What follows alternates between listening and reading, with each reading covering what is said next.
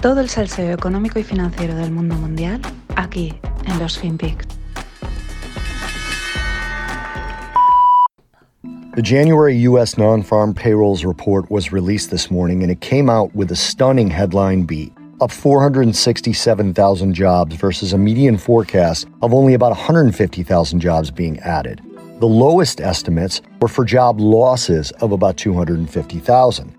The December number was revised from 199,000 jobs added to up 510,000 jobs.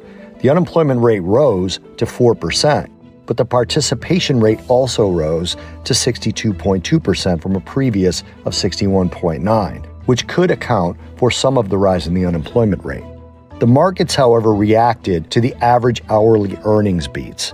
Year over year, wages are now up 5.7% versus a forecast of 5.2 and a previous of 4.7. Average hourly earnings month over month came in at up 7 tenths of a percent versus a forecast of up 5 tenths and a previous reading of 6 tenths. Hola, no financieros. Arrancamos semana. Como veis, datos de empleo americano que salieron el viernes pasado. La verdad es que la semana pasada fue una semana movida. Eh, los datos macro y micro, pues eh, lo que llevo diciendo, una de cal, una de arena, muy volátiles. Y primero, pues salían estos, los non-farm payrolls, que son las nóminas no agrícolas, que además de no incluir al mundo agrícola, pues tampoco incluyen, por ejemplo, a los empleados del gobierno. Son las nóminas, como digamos, generales, ¿no? Una medida de, de por dónde van las cosas. Y salían muy por encima de lo esperado, 467.000 frente a los, al pronóstico de 150.000. Y es que encima el dato de de diciembre lo revisaban muy al alza. Eh, sube la tasa de paro, pero muy poquito, y también sube la tasa de participación y los salarios. Ahí una de... Bien, en general, bien, en general el mercado contento, pero ahora hablaremos del mercado. Muy interesante es la gráfica que os dejo en la newsletter, donde se ven las diferentes crisis desde la Segunda Guerra Mundial, lo que ha tardado el empleo en recuperarse. Y es espectacular porque la del 2007, la crisis del 2007, Estados Unidos tardó en recuperar el mismo nivel de empleo 80 meses, 7 años en recuperar todo lo que se destruyó. Muy lejos de cualquier otra de las crisis. La crisis del 2001, eh, la del .com, fueron unos 45-46 meses. Te preguntarás, ¿y la del COVID, la del 2020, cuánto están siendo? Pues de momento llevamos 24 meses, pero aún no se ha llegado a recuperar el mismo nivel de empleo que antes. Eh, falta ahí un 2%, un saltito, pero la gráfica es súper interesante, sobre todo para ver lo gorda y lo, lo profunda y dolorosa que fue la recesión del 2007, si es que aún no quedan ahí heridas por cerrar. Y respecto a los datos, hay quien incluso los esperaba que fuesen malos y porque así igual se frenaba la ya esperada subida de tipos de, interés, ¿no? Porque esa ha sido la dinámica de los, últimos tiempos en cuanto a la relación datos macro y mercado. Es decir, que salgan malos datos porque eso se interpreta como que va a seguir habiendo dinero fácil para todos y en consecuencia los mercados subían. Me das droga, pues perfecto, ¿no? No queremos datos buenos, queremos datos malos. Tal cual. Sin embargo, los datos buenos, que son los que han salido, apuntalan a que la economía va bien y que la subida de tipos, pues por así decirlo, es imparable. Y como la subida de tipos es mala para los mercados porque ajusta las valoraciones a las bajas, pues entran ventas. El mundo totalmente al revés, es el mundo en el que estamos. Mientras, pues el mercado de bonos no se sienta a esperar si el dato es bueno o es malo, si la Fed hará. Los rendimientos de los bonos se están apretando cada día más al alza. El Bund, eh, que es el bono alemán por excelencia, ya en positivo. El dos años alemán también camino a dejar los rendimientos negativos. Después de unos cuantos años ahí, eh, vamos, pagando porque te, por, porque, por prestar tú el dinero. Acojonante. Y, las, y los americanos igual, con subidas pero verticales. Verticales. Lo mismo que el dos años americano lo había subido en casi 4 o 5 años de tipos de interés, ahora lo ha subido en 6 meses. El mercado nos espera y nos anda con tonterías a ver qué hacéis. Dan por descontado que van a haber X, ya hemos dicho, se, estiman de 6 a 7 subidas, incluso que sean más bestias de lo esperado. Datos como lo del empleo, pues apuntalan, no, no le- no les dan margen de maniobra para alargar un poco más el gas de la risa monetario y pues el mercado no se lo espera. Pero claro, siempre hay chistes. Con este panorama sale Lagarde a decir, o Christine Lagarde, eh, a decir que se ha incrementado las probabilidades de que la inflación se estabilice en un 2%. Mm, pero tú has visto los datos de inflación, amiga. ¿Cómo te atreves? No sé, di otra cosa, di algo más banal, algo más abierto, algo menos definido. No, no. La inflación se estabiliza en un 2%.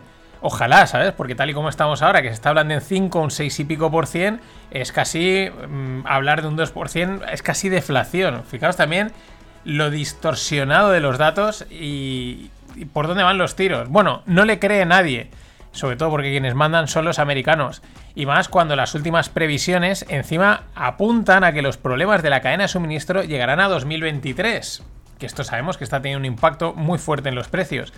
Eh, la verdad, qué rápido actualizan las malas previsiones. Es acojonante. Hace nada, hace apenas dos meses antes de Navidad, decían que, que nada, que a mitad de 2022 esto del supply chain estaba solucionado.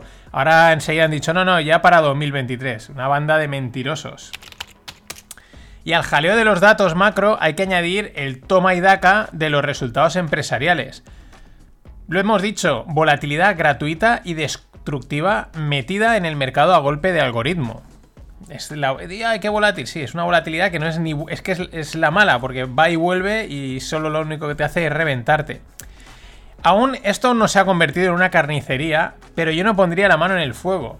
Están pasando a unas cuantas a cuchillo, a unas cuantas techs, y otras, sin embargo, de momento por algodones. Hace dos semanas se despeñaban de golpe, que es lo sorprendente, de golpe, como comentábamos en el podcast con JR Aleisha en el Stocks de esta semana, que era solo lo que llamaba la atención. Netflix, PayPal, un 25% así, de golpe, no a poquito, pam, de golpe. La semana pasada se le unía a Facebook otro 20 y pico por cien y volaban 230 billions, que como también comentamos en el podcast, como comentaba Greg, es como si un IBEC, o sea, como si un BBVA, un Santander, una empresa esta, desaparece de golpe del, mercado, o sea, pasa a valer cero. Volaron en un chasquido. Eh, eso por un lado. Por el otro, Snapchat de repente subía un 40%. Mm, así, pero sin despeinarse. Es verdad que Snapchat llega un 47% desde inicio de año, ¿no? Pero fijaros la volatilidad tanto a la derecha como a la izquierda, ¿no? En subida y en bajada. Y el final de la semana pues se afrontaba con los nervios a flor de piel. Por un lado estaban los ya comentados datos de empleo, había miedo de que saliesen malos. Eh, y por otro, los resultados de Amazon. Que claro, viendo el panorama de sangre que había en otras grandes tecnológicas, pues nadie era nada optimista. Pero sin embargo, otra vez, gol en las gaunas en el minuto 90. Apenas habían sido publicados los resultados de Amazon, es un pues imaginaos un documento tocho, apenas habían salido nada, 10 segundos después ya estaba subiendo un 16%. También, de golpe, así, rápido. Eh, los algoritmos al poder. Unos resultados quizás no tan buenos como otras veces, tienen bastantes pegas. Pero claro, comparado con el listón que habían puesto las otras, pues querrán decir, oye, esto es una maravilla, ¿no? Eso sí, lo que he dicho, los resultados de Amazon escondían trampa.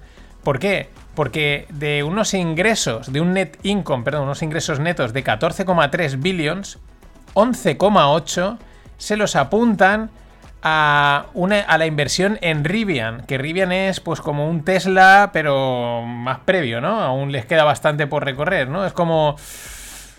un truquito contable, ¿no? Ah, esto vamos a valorarlo a 11,8 y para adentro. Claro, con ese le salían un, los beneficios estimados, los earnings per share, perdón, los, los beneficios por acción eran se esperaban un 3 y salieron un 27,7. Además, por lo menos pusieron un asterisco y ponía no comparable, pero era una cosa de decir, aquí algo pasa. Pero al mercado le da igual, el mercado quería una excusa para rebotar.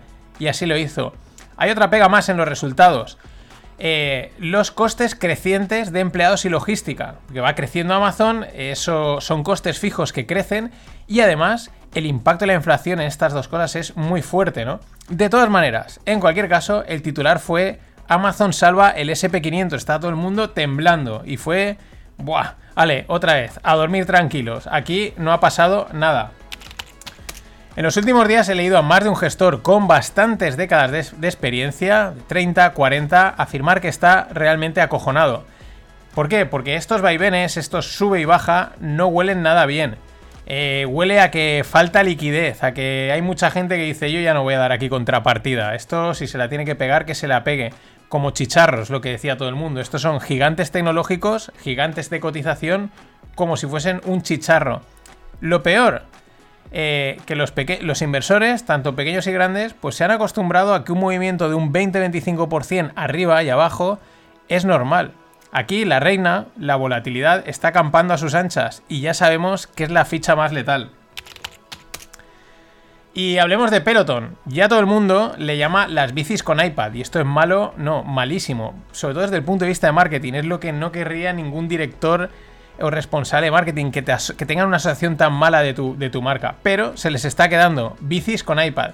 Sin embargo, Peloton tiene pretendientes. Según el Wall Street Journal, Amazon estaría interesada en comprarla y según el Financial Times sería Nike también la que estaría haciendo números para adquirirla. Eh, al final, cualquier empresa a un precio de derribo pues puede tener su atractivo. A mí mm, me sabe mal por el de Volaba, que es la Peloton española. Es un gran tipo, es de esta gente que, oye, con dos huevos se tiran para adelante, pero esperemos que esto no se contagie, que no, no se traslade hasta aquí o sepan capear el temporal, porque ya sabemos que cuando Estados, cuando Estados Unidos estornuda, pues aquí mm, nos resfriamos.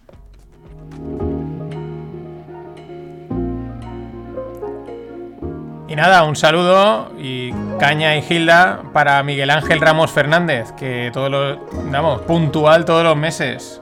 A tu salud. Vamos con Lotequi.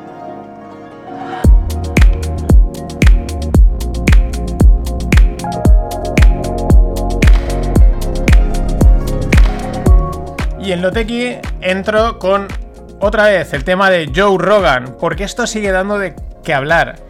Bárbara Streisand se sumaba al boicot y de retirar su música. Y hay quien se preguntaba con bastante guasa, ah, pero que Bárbara Streisand tiene canciones propias. Bueno, bromas aparte, es un tema a seguir de cerca y puede marcar un antes y un después en muchos aspectos. Y no solo me refiero a la parte de la libertad de expresión, la censura, sino a una ida, a una huida y declive de las grandes plataformas de contenido, que la gente empiece a escampar, a decir, yo paso de entrar aquí, que estos enseguida me cortan las alas y yo aquí he venido a contar lo que me dé la gana y la gente que quiera que me oiga, ¿no? Una descentralización forzada. Y esto es importante, por eso creo que es un tema mm, mucho más peliagudo y mucho más... puede ser un punto de inflexión gordo. De momento, pese a que parece que se han retirado algunos episodios antiguos del show de Rogan, Spotify asegura que no se planea resilenciar al podcaster, ¿no? no plantean chaparle el chiringuito. Hay un contrato de 100 millones a 10 años. Lo que le está, a ver, lo que le está pasando a Joe Rogan no es nada nuevo. En otras épocas, pues un independiente que no se pliega al establishment y tiene un poder de difusión y de convocatoria enorme, pues lo normal era que acabase condenado a muerte bajo falsas acusaciones. Aquí hoy en día eso no va a pasar, pero es lo que pasa, es lo que sucede.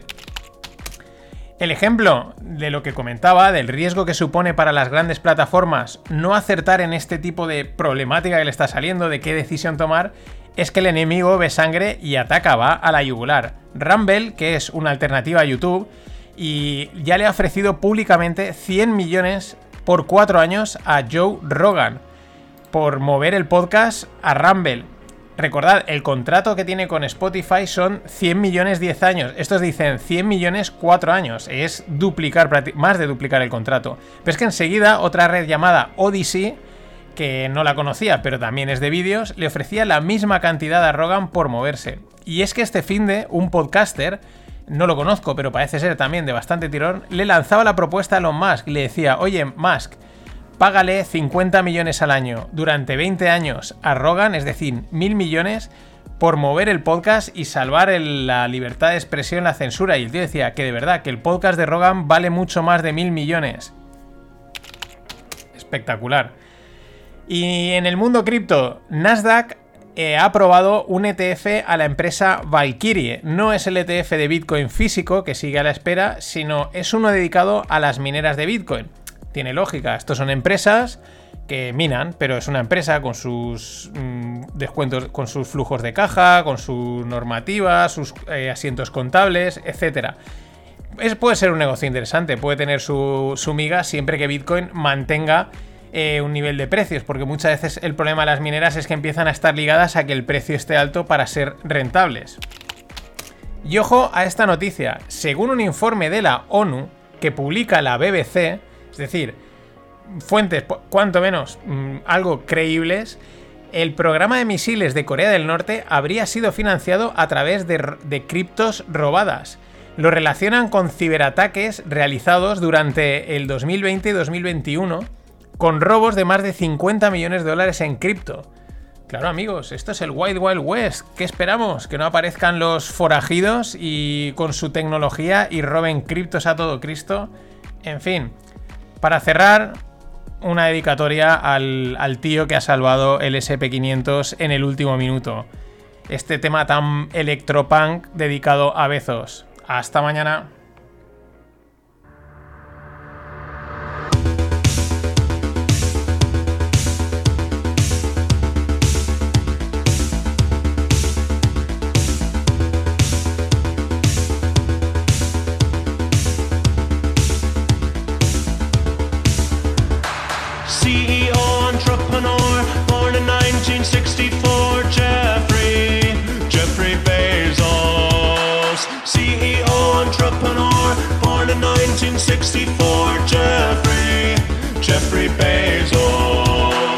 Come on, Jeffrey, you can do it. Pave the way, put your back into it. Tell us why, show us how. Look at where you came from, look at you now. Zuckerberg and Gates and Buffett, amateurs can fucking suck it. Fuck their wives, drink their blood. Come on, Jeff, get 'em!